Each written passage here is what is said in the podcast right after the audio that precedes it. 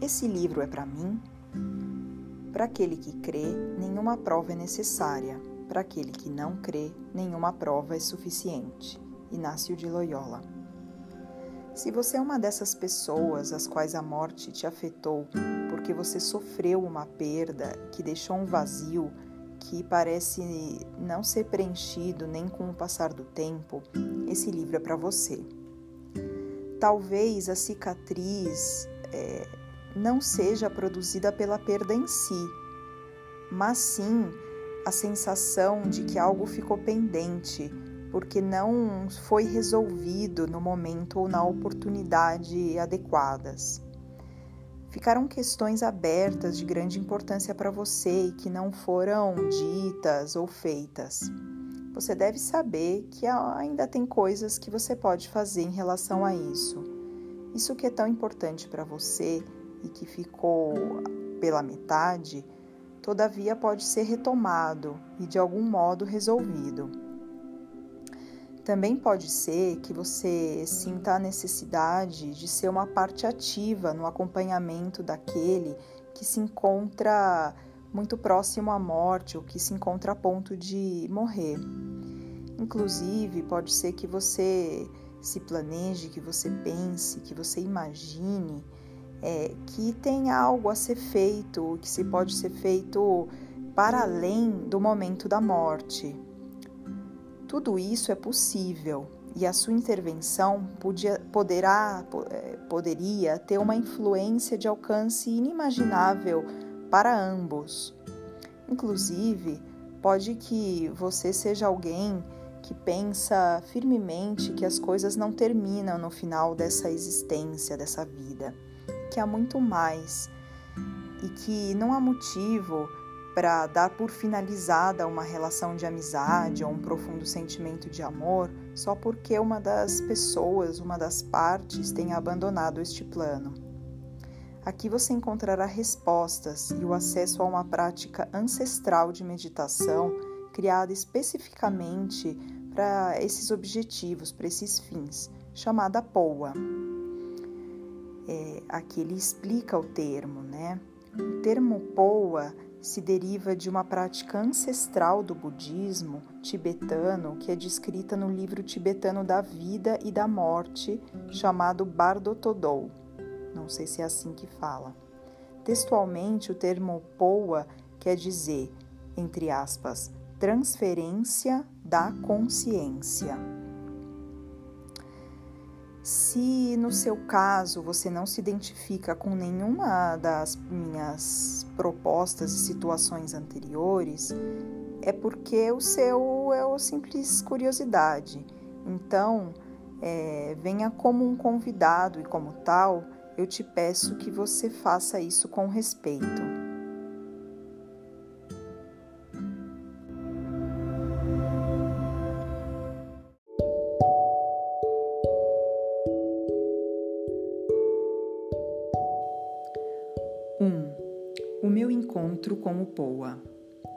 Vivendo fora da coerência. A maioria de nós temos tão pouco respeito pela vida que alcançamos o ponto da morte sem haver vivido em absoluto. Frase de Henry David Thoreau. Quantas vezes você não fez afirmações que logo não cumpriu? São tantas as pessoas que dizem uma coisa e logo fazem o contrário. Isso comprovamos cada vez que a gente tenta abandonar um hábito por considerá-lo nocivo ou pouco saudável. É como quando você quer se impor um propósito saudável de perder um pouco de peso. Quando você se dá conta, você já está comendo de novo em excesso, enchendo você mesmo mais do que a sua sensação de apetite ou de saciedade voltando a comer aquilo que não te cai bem, mas que tem aquele sabor tão apetitoso para você. Ou mesmo acontece quando você quer deixar de fumar e logo depois você já está de novo com um cigarro na boca, porque, entre aspas, esse é o último, né?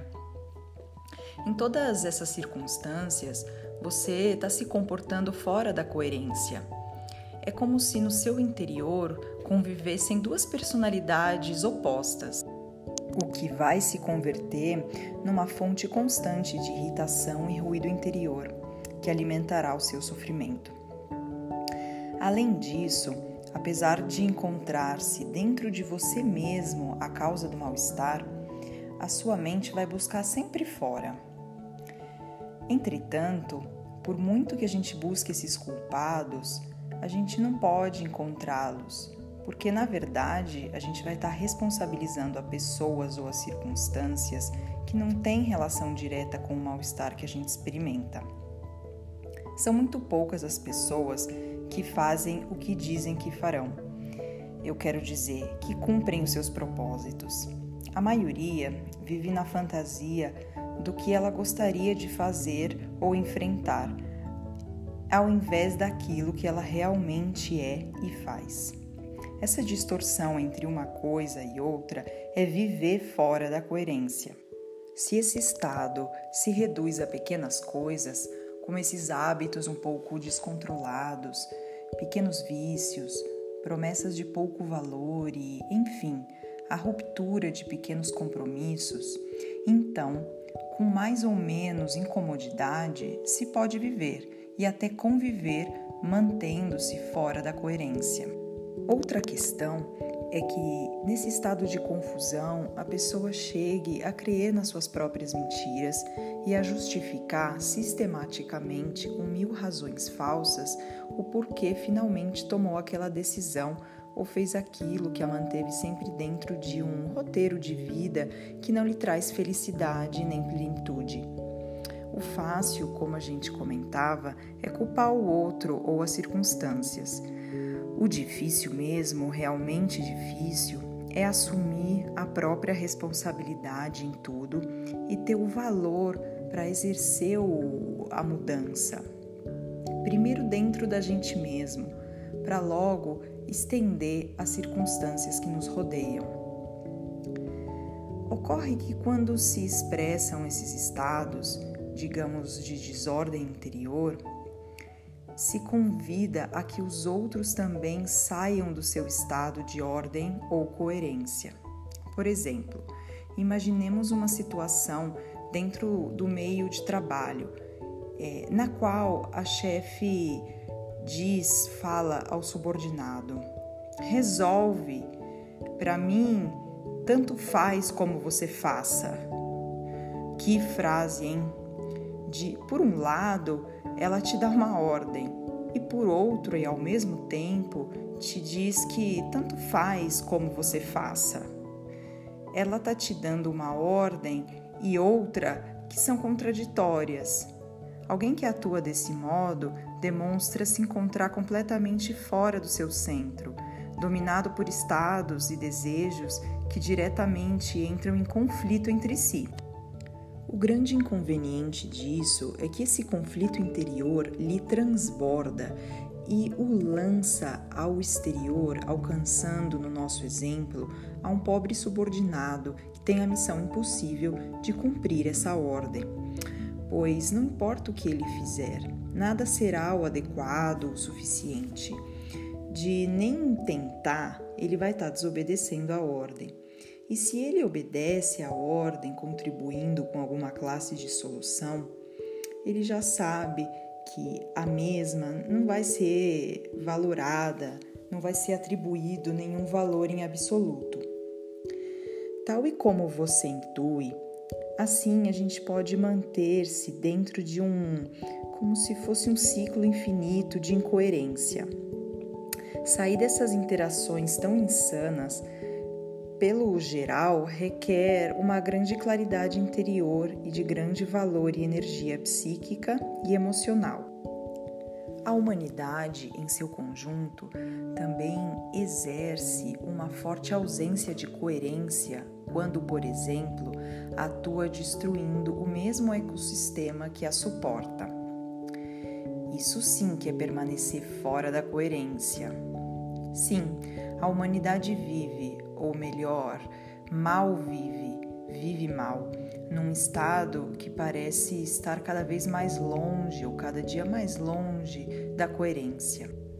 nos encontramos percorrendo um caminho que nos distancia mais e mais da felicidade, por muito que o sistema se empenhe em construir falsas mensagens sobre o modelo de vida que devem viver os seus indivíduos para serem mais exitosos e felizes.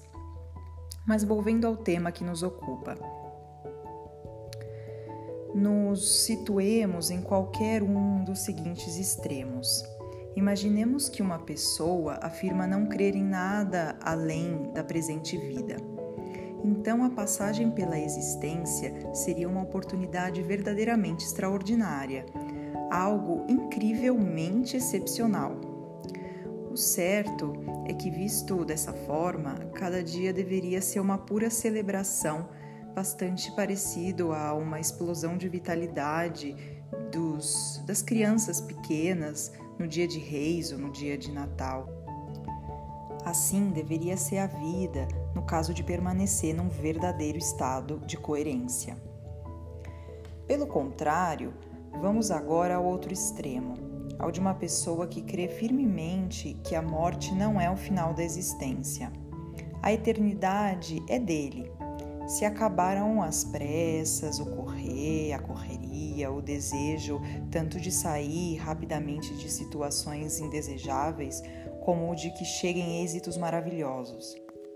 Está em um contínuo ir e vir, no qual só o ser permanece. Tudo passaria a ser relativizado diante da magnitude de um pensamento tão sólido como, entre aspas, a eternidade me pertence eu sou eterno, fecha aspas. Podemos cruzar com pessoas que defendem com maior ou menor veemência qualquer um desses extremos. O que não é tão fácil é que alguma dessas pessoas reflita tais convicções com uma vida inteiramente consequente com essas ideias. Pior ainda, a maioria das pessoas nem se planeja o fato de se encontrar em trânsito por essa existência Pode vir o que vier, antes ou depois. Vivem num estado como de devaneio pateta, deixando-se levar pelas tendências que marcam a sociedade sem questionar verdadeiramente as coisas. Em tal estado, nem sequer refletem acerca da consistência ou inconsistência das suas vidas. Tudo perfeito, tudo vai funcionando até que chegue esse dia, esse acontecimento inesperado e sempre inoportuno, em que a vida, essa coisa ordenada e previsível, esse existir monótono e sem sobressaltos, se esfume debaixo dos pés. Agora, uma nota do autor, que se você deseja aprofundar nessas ideias, ele te sugere a leitura de algumas das obras do Gregory Bateson e do Paul Watzlawick. Eu vou deixar na descrição o nome desses autores. Verdadeiros gênios, segundo ele, da comunicação humana.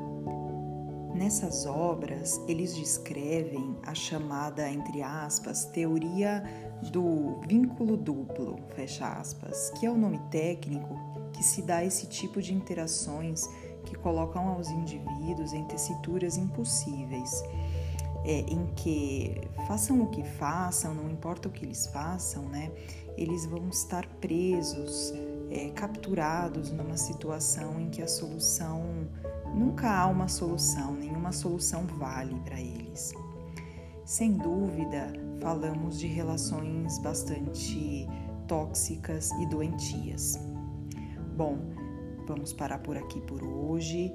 É, essa foi, esse foi o primeiro capítulo daquela primeira parte, né?